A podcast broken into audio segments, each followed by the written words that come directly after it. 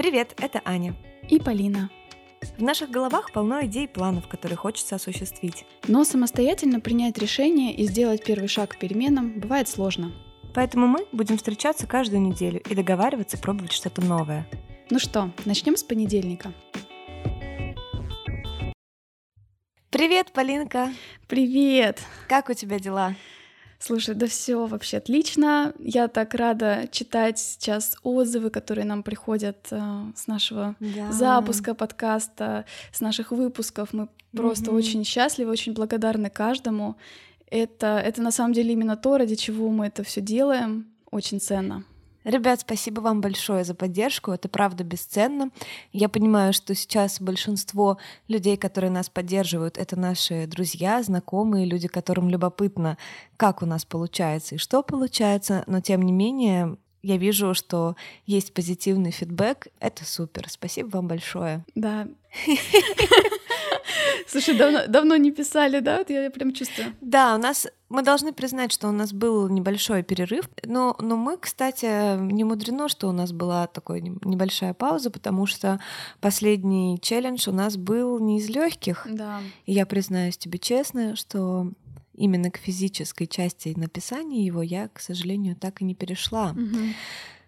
Потому что сначала я была в отпуске, мне не хотелось расстраиваться, потом я была слишком занята, мне нужно было выделить этому специальное время. Потом я снова была в отпуске и опять не хотела расстраиваться. Ну, в общем, я провалила немного, что ли, этот челлендж, mm-hmm. но попробую позже к нему все-таки вернуться. Да, но у него же основная задача все-таки это изменить твое ощущение, например, о родителях, мысль твою какую-то о родителях, если она э, не нравится тебе, да, с такой мыслью жить. Mm-hmm. Ну, я попробовала, честно. Хотя тоже я смогла подступиться к этому не сразу. Но я скажу в цифрах пункты, да, я писала пункты о том, а, за что я прощаю своих родителей, за что я благодарю.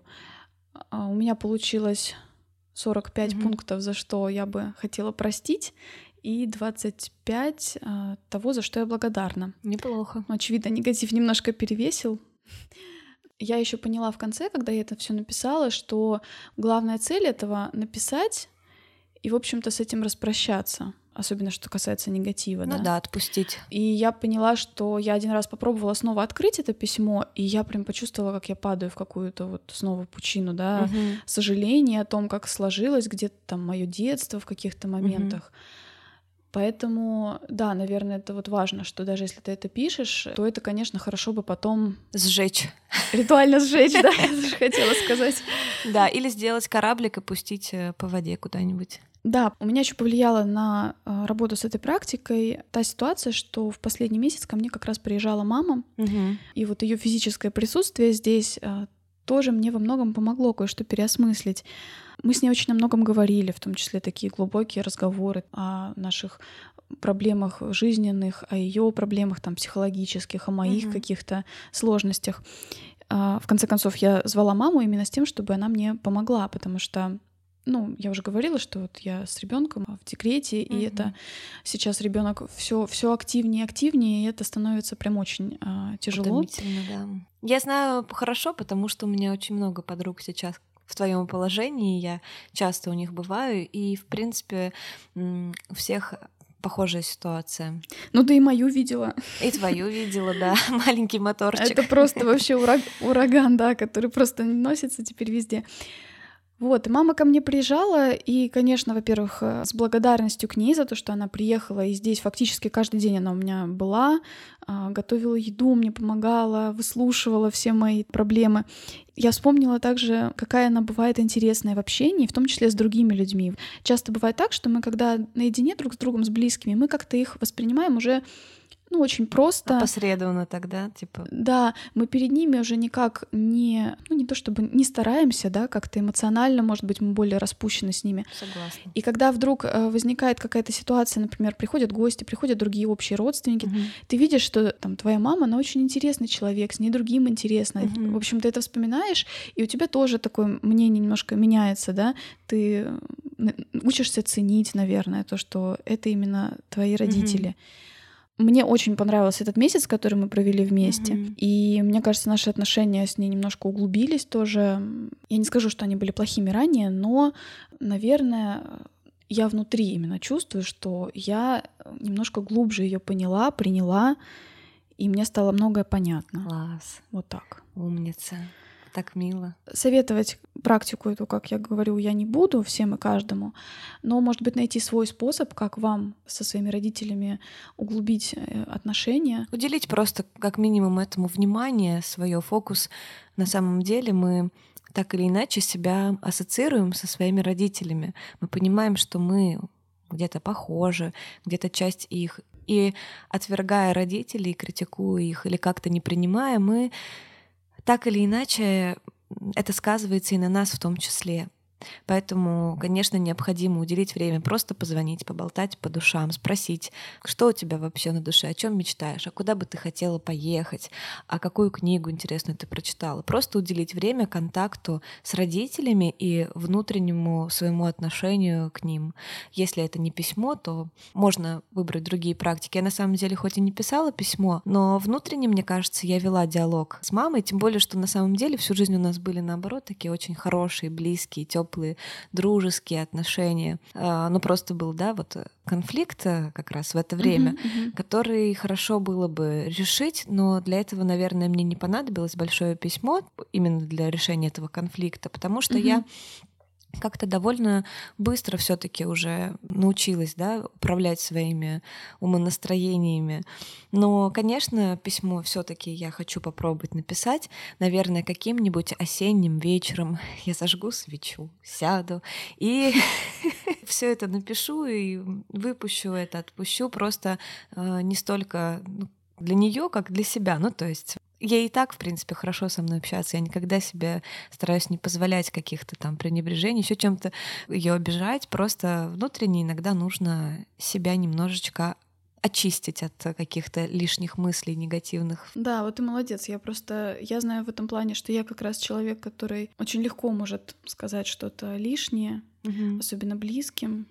Ну, есть у меня такая проблема вспыльчивость. Я думаю, мы ее тоже как-нибудь попробуем каким-то челленджем купировать. Потому что это, я думаю, что у многих, не только у меня, наверное, такое есть. Конечно, многие люди вспыльчивые. Вот, ну просто мужчины, например, они не комплексуют из-за этой вспыльчивости, потому что для них это такая мускулинность, тестостерон, стержень, характер. А для женщины агрессия — это вообще э, социально неодобряемое состояние. Считается, что женщина не должна позволять себе быть угу. злой, раздраженной, угу. конфликтной. Конфликтной, да. В современном мире считается вот эти все э, пошли, да, где-то пару лет назад такие вот эти ведические веяния, что женщина должна быть мягкой, как водица, неконфликтной, служить, да. восхвалять мужчину, э, готовить ему, подносить ему пищу. Вот, кстати, интересно, что все эти э, тренинги там по раскрытию женственности, всяких там ведических штук, они очень популярны именно почему-то на территории СНГ и постсоветского России, да, да, пространства. Да. И это очень интересно. Я когда-то тоже изучала вопрос, почему у феминизма такая репутация в России, например, да, что у нас это очень угу. такое... Негативная коннотация. Да. Очень ведь интересная история, в принципе, положения женщин в России, да. Во всем мире женщины э, боролись сами за свои права, право голосовать, право носить брюки, право работать, право получать образование образования. И преподавать тоже. Кстати. Да, преподавать. В нашей стране это произошло вместе с приходом советской власти, да, можно mm-hmm. сказать, все это просто дали без борьбы женщинам. При этом еще есть такое понимание, да, как двойной работы. Женщины долгое время на два фронта работали. С одной стороны, им нужно было продолжать воспитывать детей. Следить за бытом, домом. Да, следить за бытом, следить за домом. В то же время на них э, и свалилась уже необходимость работать, да, потому что вообще-то нужно было работать всем, страну поднимать понимать. Это очень интересно, как у нас именно в стране это происходит. Плюс именно из того, что недавно происходило в стране, социологи пишут, что, наверное, очень сильно повлияли 90-е, которые были сложными, были тяжелыми, когда многие мужчины потеряли работу, в том числе и женщины тоже на них снова свалилась необходимость, угу. потребность, чтобы работали оба вот эти сложные годы повлияли в том числе так, что сейчас, когда была более-менее стабильная экономическая ситуация в какие-то отрезки времени, женщины очень радостно уцепились за эту возможность, когда вот им предложили быть просто женщиной, вдохновлять мужчину угу. самой, ну не то чтобы не работать, но по крайней мере не убиваться на этой угу. работе, да, не из необходимости работать, а из удовольствия. Я, кстати, еще про веды прочитала, тоже готовилась, когда к нашему выпуску решила какое-то точное определение найти и прочитала любопытную вещь. У нас прям есть целое понятие ведическая женщина, ведическая культура угу. и так далее. А на самом деле веда это индийское писание, угу. тоже священное, которое женщинам запрещено читать. Вот такое вот забавное вообще, забавное расхождение. У нас это какая-то маркетинговая уже такая чисто фишка. Есть куча этих э, коучей, тренеров. Еще Дело в том, что и мужчины в целом из-за того, что они несколько потерялись в понятии мужественности в двухтысячных как раз, потому что женщины встали на какой-то новый путь, и многие мужчины, они немножко потеряли какое-то свое видение себя, своей роли, так скажем, в жизни семьи, потому что женщины и деньги тоже носят. Некоторые могли уйти в какое-то пьянство или какой-то пассивный образ жизни. И, соответственно, мальчики затем уже новое поколение смотрят на папу, который лежит на диване, отмах... отмахивается от мамы, которая постоянно от него что-то хочет, и растут следом такими же. Ну, то есть, возможно, перенимают эту модель. И тут женщины озадачились, блин, а что же делать? А мне ведь так не нравится, я же хочу, чтобы он был деятельным, активным, перспективным, хотел зарабатывать, хотел лучшей жизни. И они подумали, им очень понравилась мысль, что они могут на это повлиять, если они станут правильными женщинами. Понимаешь, а ведь это большая ловушка. Иногда мы э, так рассуждаем, что рядом с счастливым человеком все другие тоже будут счастливы, да? Угу. Как бы твое состояние определяет то, какие люди тебя окружают. Но скажу так, что эта формулировка, она не совсем верная, она мало что имеет общего с реальностью, потому что так мыслят дети на самом деле. Это очень инфантильная mm-hmm. позиция. Mm-hmm. Полагать, что все, что происходит вокруг тебя, из-за тебя и для тебя. Mm-hmm. Любой человек, он отдельный. И mm-hmm. твой муж, допустим, да, если мы говорим о партнере, да, это тоже отдельная личность. Люди, которые тебя окружают, они отдельные, у них отдельные жизни. Считать, что то, как ты себя проявляешь, как женщина или нет, определяет скажем так, состояние поведения твоего мужчины и его там профессиональный успех, ну, это, наверное... Инфантильно, да, довольно. Да, то есть оно, оно зависит от стольких факторов на самом деле. Да, ну просто, во-первых, это момент того, что ты считаешь, что ты можешь все контролировать, и, в принципе, можешь многие вещи контролировать. Он очень часто приносит фрустрацию, печаль, что либо ты недостаточно правильно что-то делаешь для того, чтобы это заработало. Это очень нагружает психику. И вместо того, чтобы сосредоточиться сосредоточиться на своих ценностях, взглядах, эм, на... Да, на то, что ты реально можешь повлиять сам. Да, на что ты можешь реально повлиять сам, твой фокус внимания смещается на фигуру мужчины в твоей семье. А люди, кстати, тоже не очень любят, когда считают, что ими могут как-то управлять, направлять и прочее. Это довольно чувствуется. Ну да, манипуляции. Да, кстати, есть такая женщина, да, в Инстаграме, наверняка многие ее знают, Мила Левчук. Одно время я интересовалась ее подходом, потому что тоже у меня были проблемы там уже с бывшим моим парнем. И на самом деле довольно часто я слышала от своих э, там, уже бывших мужчин такие фразы, что а, сила женщины в ее слабости, ты недостаточно мудрая, ты должна быть мудрая, ты неправильно мне преподносишь информацию, там, ну, очень как-то прямолинейно, и мне так не нравится. Да, ты знаешь, меня мама, кстати, так учила все время тоже, она говорила, что ты должна быть по-женски гибкой, ты должна быть хитрой. Да, ты должна вот. Она мне все время в пример рассказывала, знаешь, историю про мою прабабушку, угу. которая про дедушка они прожили там 65 лет. Прожили они долгую жизнь, надеюсь, счастливую, да. Не скажу, что мы были откровенны, поэтому не знаю, как она там точно была. Но мама угу. всегда рассказывала э, такую историю. Дед был казак, и поэтому, конечно, такой был. Классический мужик. Сильный. Авторитарный, да? Да, не подчиняющийся кому-то. Его даже дети называли на «вы». Угу. О, у меня тоже такая история. Ну-ну-ну. Прабабушка, да, жена его была такой очень, на самом деле, мудрой, наверное, женщиной. И мама все время рассказывала истории, как она там, например, знала, что он что-то не разрешит, и делала это тихоря и на свои деньги. Например, она знала, что он был скупой, экономил на многом. Допустим, надо было поменять обивку там на креслах, уже истертую совсем. Она копила сама деньги, сама ездила в город, да, покупала эту ткань, как-то все это перетягивала и ставила уже перед фактом так, что он не мог отвертеться, да, и, в общем-то, уже был доволен результатом и не ругал ее за это.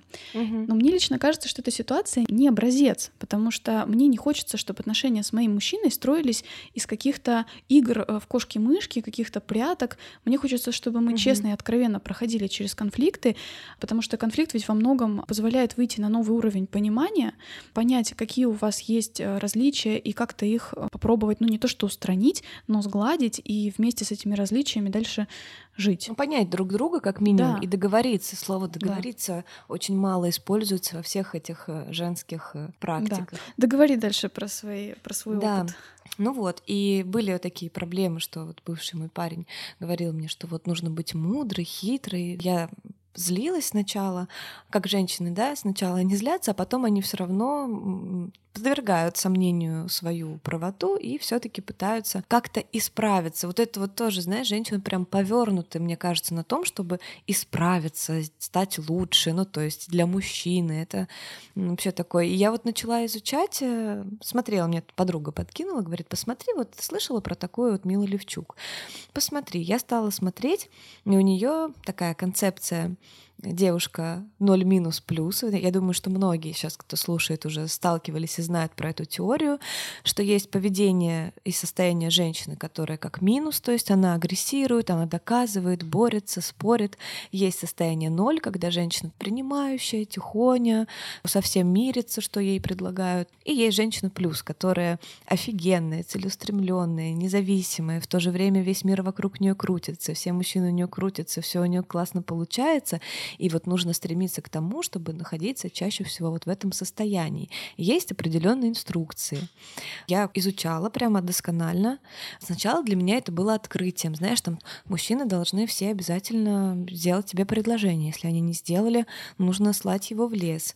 Да, она же запрещает, э, запрещает сожительство до брака, да. Да, да. но это то тоже, опять же, сейчас все, что я говорю, понятно, что мы пропускаем, и она, собственно, тоже об этом говорит, что мы пропускаем все через собственные фильтры фильтры, и что в любом случае, когда ты переходишь к изучению той или иной теории, практики, я не знаю, учения, э, ты должен обладать критическим мышлением, потому что если ты просто по инструкции, по бумажке стараешься делать все как вот написано, это неадаптивно, и это может быть очень искусственно и э, противоестественно, и не все подходит всем людям, то есть не все эти инструкции уместны в твоей жизни.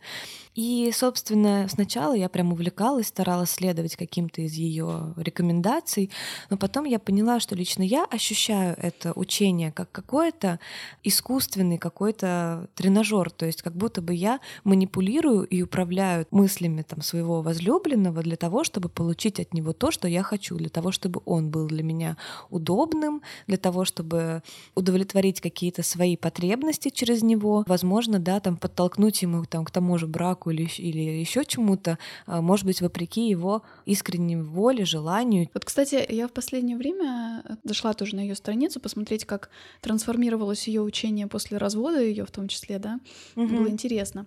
И она как раз пишет, что она не считает все свои техники манипуляциями. У меня еще такое мнение, вот ты сказала, да, про тренажер. Угу. Дело в том, что вообще очень многие вещи, которые связаны с работой над собой, вот из психотерапии в том числе, а, с работой в семейных отношениях, они очень многие воспринимаются как тренажер. По этому поводу тоже я писала пост, что мы часто думаем, нужно ли работать над отношениями, вот в привычном понимании этого слова, mm-hmm. да, или все должно складываться само собой легко, просто на том, что мы друг друга любим и все естественно, откровенно обсуждаем.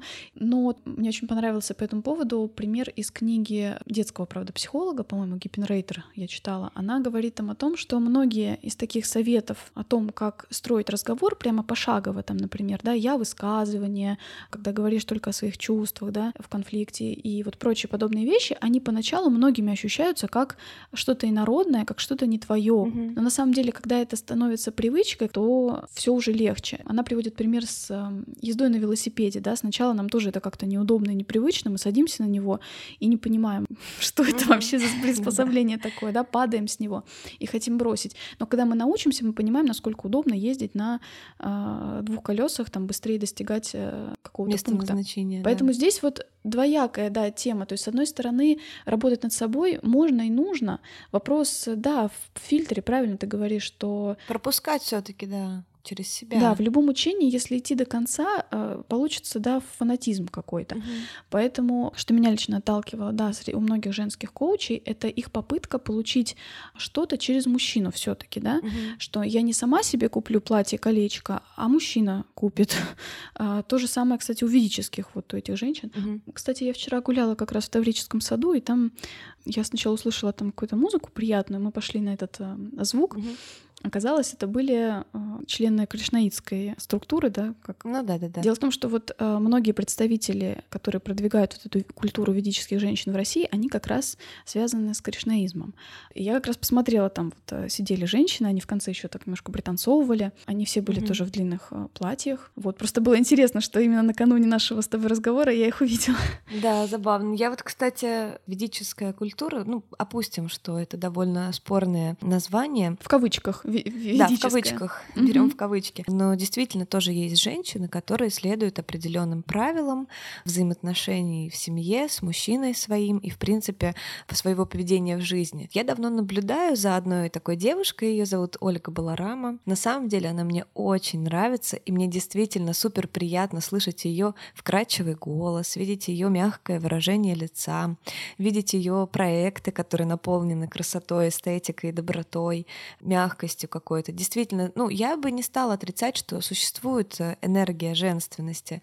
Мы ее считываем так или иначе. Ее можно натренировать, наверное. И, наверное, это уместно для женщин, которые вообще, в принципе, я не знаю, э, дерутся, плюются, и им, наверное, не помешает. Да, кстати, ведь э, очень часто в этих курсах смесь каких-то прописных истин, какая-то смесь хороших правил поведения для любого человека, не только для женщины, но и там, для мужчины. Ну, Мне кажется реально, что от корки до корки стоит, наверное, изучать э, все вот эти женские практики, неважно в каком ключе, именно тем женщинам, которые сталкиваются с оценкой или с какой-то, в принципе, самоощущением, что они вообще не чувствуют себя женщинами. Наверное, да. А те, которые все таки так или иначе воспитывались мамами, которые так или иначе тоже обтачивались социумом, да, в школах и прочее. Ну вот вопрос в том, что да, а где такие женщины, которые совсем этого не представляют? Да есть, Поля. Не знаю, мне просто кажется, что женственность, она... Ну, то есть есть женственность, которая Мгм. природная такая, да, естественная. Мы все от природы, от рождения мы. Мы родились, да, женщинами, но в конце концов. Да, что это при- природное наше состояние. Но есть, как вот ты уже ранее сказала, да, социализированные Мгм. вещи, да, то есть те, э, социализированная женственность — это такая женственность, которая определяется нашей культурой, нашей социумом, какими мы должны быть. Дело в том, что это ведь тоже придумано патриархальным миром, Мгм. да, что вот ты носишь кроссовки, а не каблуки, там, тогда ты не женственная. Хотя сейчас, слава богу, этот момент, наверное, уже э, в силу современной моды люди понимают, что на самом деле и женщине хорошо быть мобильной, иметь возможность в любом месте присесть, подпрыгнуть, а, наклониться, да, и не испытывать каких-то неудобств. Я, я не чувствую, что там, не знаю, я в юбке, там более, э, более как-то женственно. То, что я замедляюсь в этот момент, да, но это вопрос тогда. Юбка в этом случае — это действительно выражение моей, моего ощущения и желания выглядеть именно так? Или это такой инструмент, который меня присмиряет немножко возле моего мужчины? Я, короче, буду защищать юбки. Я буду защищать юбки, они есть как тоже. Вот у этой Милы Левчук, у нее есть такой прям марафон, э, значит, нужно ходить в юбке там определенное количество времени, неделю или две. И также он есть в ведических практиках, что в целом женщина не должна носить брюки. Объясню, я все таки любую концепцию стараюсь рассматривать с какой-то прагматичной стороны. Мне не очень нравится принять как данность, что это матушка там земля что-то нам дает под юбку, да, как это говорят ведические практики. Вот, но в целом, что, что я вижу прагматичного в этом?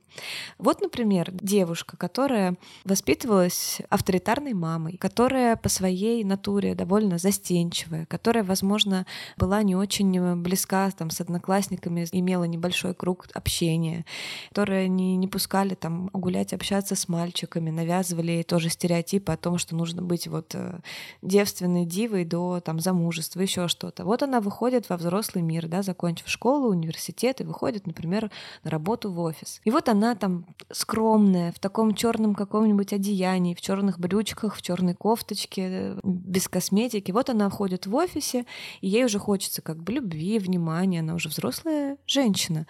И она понимает, что ее в упор не замечают, потому что есть вот эти все яркие девчонки, энергичные, улыбчивые, э, с красивыми стрелочками на глазах, э, в симпатичных платьях, на каблучках и так далее.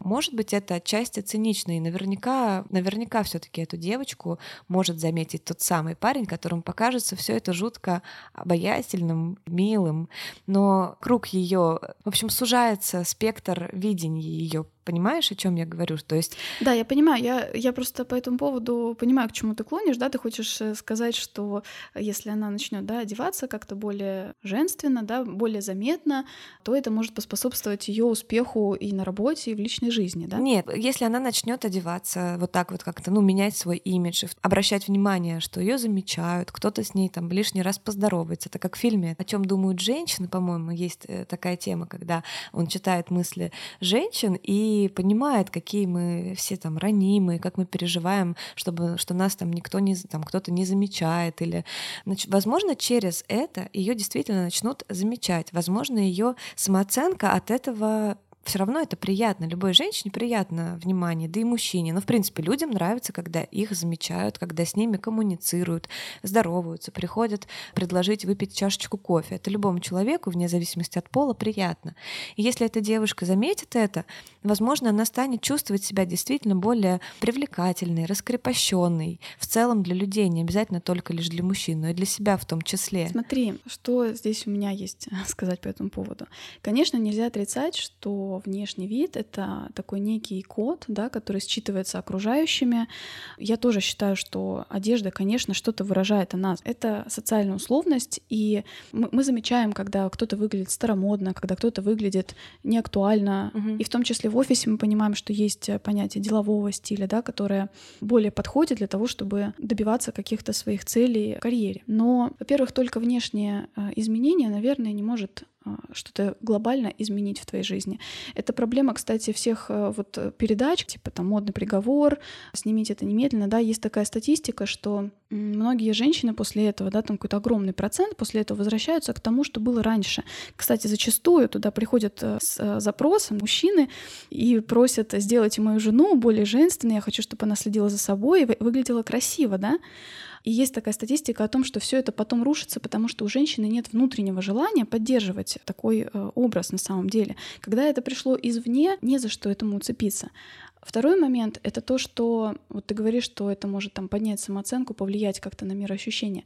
Это, безусловно, приятно, но если твоя самооценка зависит от внешних проявлений других людей в твой адрес, эта самооценка всю жизнь будет скакать из минуса в плюс и обратно, и ты никогда не добьешься стабильного самоощущения. Я не против, собственно, юбки, mm-hmm. платьев, если это нравится. У меня есть прекрасная тоже подруга, может быть, она слушает сейчас. Я восхищаюсь тем, насколько она прекрасно всегда выглядит, как она любит э, длинные платья, красивые юбки, как она носит каблуки, ну и не только каблуки, кстати, да. И даже когда она одевает брюки, она всегда настолько излучает какую-то энергию доброты, принятия мира, радости, удовольствия от себя и от жизни.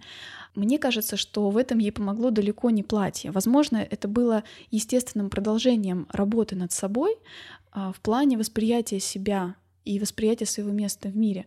Поэтому в ситуации, вот, которую ты описываешь, я думаю, что гораздо важнее для нее работать именно со своей головой и восприятием.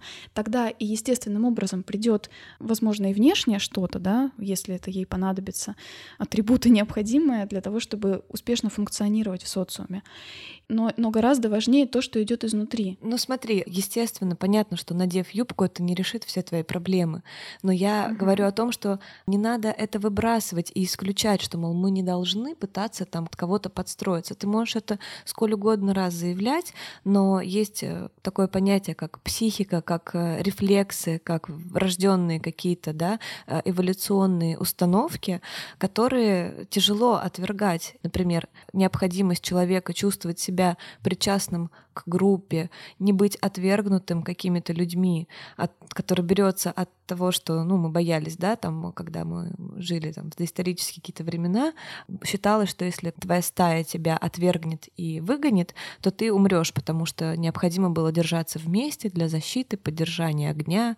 Они все равно есть внутренние. Как бы ты ни бравировал, что мне все равно, что обо мне думают окружающие, все-таки нам не совсем все равно. И если человек живет оторванный совершенно от того, как его там видят, воспринимают и принимают. Но ли... я не говорю, да, про эту крайность. Но это как инструмент. Я не говорю, что это э, лекарство от всех болезней, но это как один из инструментов, который не исключает. Да, инструмент, который не должен становиться самоцелью. Вот в чем Конечно, дело. который не исключает того, что ты должен быть стать интересным самому себе, научиться получать удовольствие только от своего общества. Да, и все-таки я считаю, что, наверное, это внешнее, оно, ну, действительно больше такое прикладное. Хотя вот есть понимание, да, что fake it till you make it, да, притворяйся, пока этим не станешь, но качественные изменения, они все равно идут изнутри. Вот. И когда у меня спрашивают про женственность, я не думаю об этом обязательно как внешне, да. Для меня это скорее какие-то ощущения такие, какая-то пластика, какая-то энергия. Я представляю себе что-то, нечто танцующее, что-то очень красивое такое, да, угу. созидающее. Во многом это, наверное, тоже удовольствие от жизни, да, вот умение собой наслаждаться, угу. творчество какое-то, да. Половина из этих слов, они применимы, в общем-то, и, ну, не только к женщинам, да, а к любому к любой личности, которая хочет быть э, гармоничной самой mm-hmm. с собой, наверное. Какое у тебя вот представление, когда ты говоришь о женственности? Ой, хороший вопрос. Наверное, если начать тоже вот с внешних признаков, у меня нет такого четкого портрета женщины, что это обязательно там длинные волосы, как, кстати, есть у многих мужчин, с которыми мне доводилось общаться, что они прям обожают mm-hmm. и, для, и не воспринимают mm-hmm. порой там женщин. Это странно. Короткие стрижки, да, татуировки многие не воспринимают. Реально, да, или там тоже спортивный стиль, потому что женственность для меня э, заключается вот тоже вот в этом ощущении того, как ты чувствуешь себя рядом с этим человеком при взаимодействии с ним, или как ты со стороны наблюдаешь, действительно какая-то внутренняя доброта, какая-то мягкость, какая-то возможность помочь и желание, да, помогать, а не игнорировать. Улыбка мягкая, пластика, несомненно, тоже есть. Энергия, наверное, даже чего-то материнского, ведь тоже есть такая тема там про архетипы женщин, да, что есть несколько uh-huh, архетипов, uh-huh. но в целом вот это тоже умение уместно перестраиваться в зависимости от ситуации и быть э, в ней гармоничной, то есть где-то, да, проявить свою там такую материнскую доброту, теплоту и оберегающую такую энергию. Э, uh-huh. Где-то это поиграть, похихикать, поплясать, написать, э, где-то это все-таки показать свой характер, стержень и отстоять интересы. То есть актуальное и гармоничное переключение в зависимости от контекста событий, в которых оказывается э, женщина. Вот, наверное, так. Угу. Ну, это похоже, похоже на гибкость, которую моя мама пропагандировала, да. Но в целом я с тобой согласна. Мне нравится то, что ты говоришь. Примерно так и понимаю вот это ощущение, да. Тут вот сложно сказать. С одной стороны, вот я активно защищаю всю эту позицию там независимости и все такое, но я, конечно, угу. понимаю, что я тоже росла в том обществе, в котором, конечно, от женщины что-то определенное требуется. И у меня все-таки тоже есть ощущение того, что я также наношу макияж, у меня длинные волосы. Ты любишь красиво одеваться. Да, да, я, я люблю это, мне нравится стиль в том числе. Хотя, надо сказать, тут э, стиль современный, особенно мужчинам далеко не нравится, поэтому многие мужчины, да, не приемлют оверсайз, вот все эти истории. Угу. А я, наоборот, я люблю очень, мне я нравится. Я тоже вот... обожаю. Мне кажется, это такая хрупкость, когда как раз-таки в таких объемных вещах ты видишь тонкое там запястье или да, ключицу да. или шею, ты все равно это наоборот придает. Да, муж меня называет это хламидой.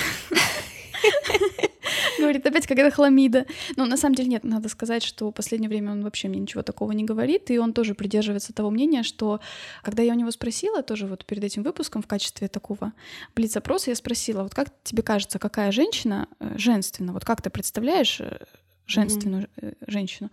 И он говорит, да все женственные, просто по-разному. И я подумала, он так просто и коротко сказал. Да, да, да. Мы тут, знаешь, теории. А ведь действительно так, да?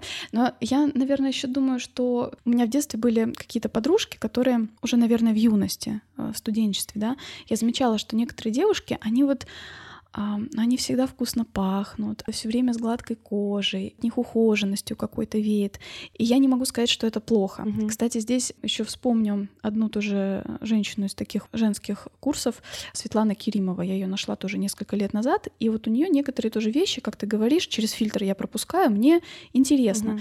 У нее тоже есть такое понимание, там намешано много, там намешаны чакры, психология, тантры, там много таких сексуальных практик используется тоже там для...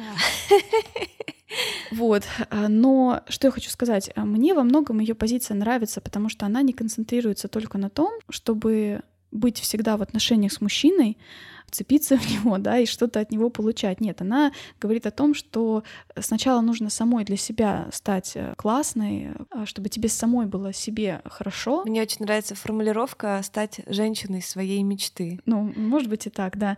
И и у нее тоже есть э, такое мнение, да, что женщина, она в том числе должна являть собой чистоту именно то, что, наверное, как раз я и говорю о, о том, когда называют там вкусно пахнет, там гладкая кожа, что вот эта чистота, она привлекает мужчин. Я оставлю, наверное, тоже ссылку на них, ну, всех, кого мы упоминаем, мы, наверное, скажем. Да, все ссылочки оставим. Да, потому что это может быть интересно кому-то, почему нет? Угу. И, кстати, да, можно тоже попробовать, например, что-то из той кучи всяких э, теорий и практик, которые мы тут разбирали. А вот мне интересно все-таки, да, мы с тобой заспорили все-таки про юбки.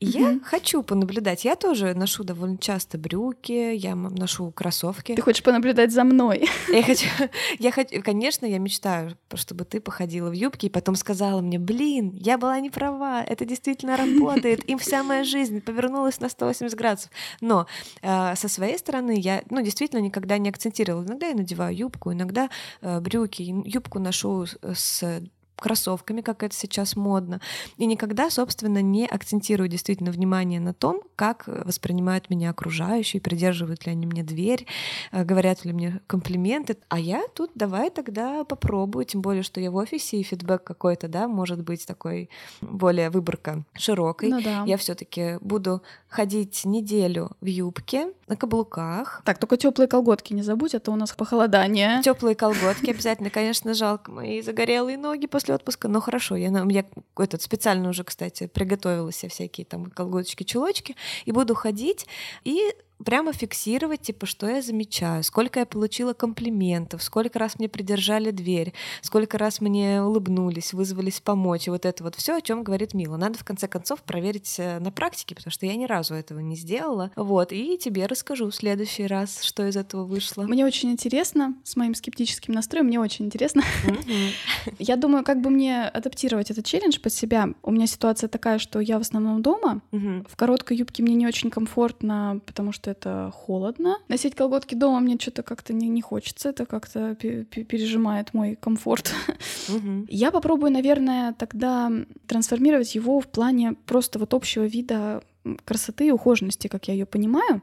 И я попробую наносить легкий макияж каждое утро, да, приводить себя в порядок. Угу, угу. И да, может быть, обновить как-то тоже домашний э, гардероб. Ну, кстати, да, не обязательно же платье прям надевать.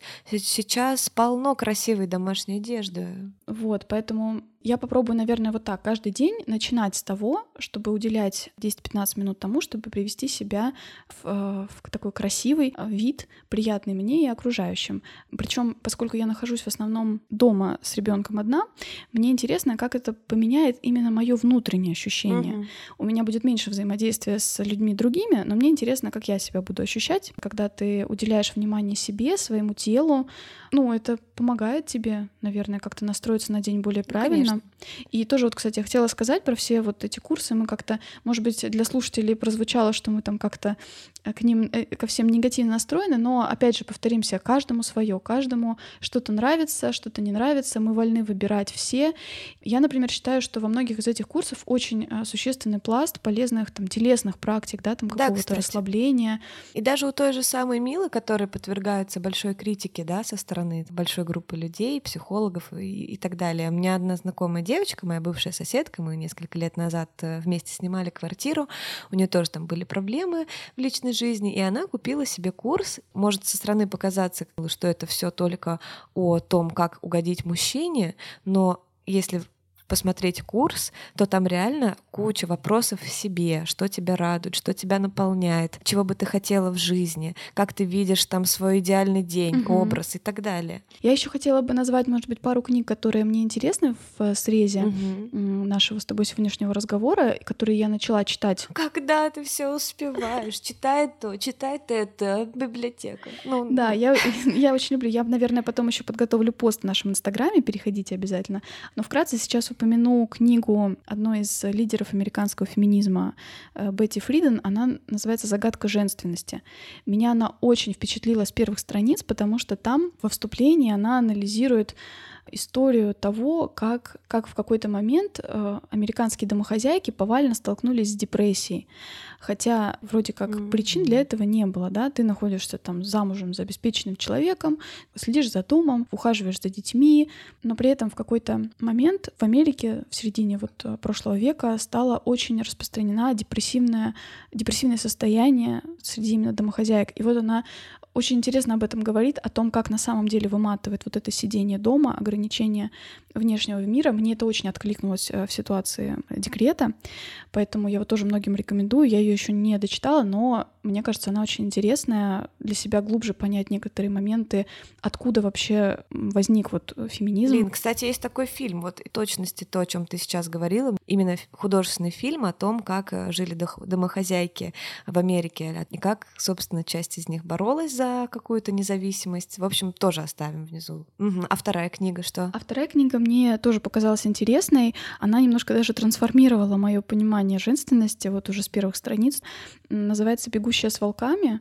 Да-да-да, кстати, я про нее слышала. Да, она очень интересная. Там смысл в том, что женщина психолог, и как многие психологи, она старается расширить свою сферу, да, использовать не только строго какие-то понятия из общей психологии. И вот у нее а, терапия через сказки и мифы разных народов, рассматривая различные мифы, в которых фигурируют женские образы и архетипы, как раз о которых ты говорила тоже, да, угу. она показывает, э, какой может быть женщина, какая из сторон женщины может у тебя где-то там спит. При этом мне понравилось, что она с самого начала берет не такую, знаешь, позицию мягкости и гибкости. Она показывает, что женщина — это во многом нечто дикое. Она вот сравнивает как раз с волками, да, из названия. О, мне это нравится. Да, дикое, где-то животное, творческая энергия, иногда темная. Согласна. Мне это так понравилось, ну, то есть это интересно подумать об этом. Я попрошу у тебя эту книгу. Мне любопытно почитать. Да, все ссылочки оставим внизу. Пожалуйста, подписывайтесь, пишите комментарии, подписывайтесь на наш инстаграм MondayCast. В скором времени вас ждет сюрприз. А, мы будем проводить розыгрыш, поэтому подписывайтесь, чтобы не пропустить анонс. Пишите, пожалуйста, о том под нашим постом, когда мы публикуем да, выпуски. Пишите в трех словах, что такое для вас женственность три слова, которые для вас его характеризуют. Ну все, увидимся через неделю, расскажем, каково это ходить в юбке и быть красивыми каждый день. И не забывайте нам тоже в приложении, в котором вы слушаете подкаст, поставить звездочки, написать отзыв. Нам всегда очень приятно. Мы ведем такие прекрасные диалоги с вами в директе, в комментариях, в инстаграме. Нам очень это нравится. Спасибо вам. Все, увидимся через неделю. Пока-пока. Все, давай, пока.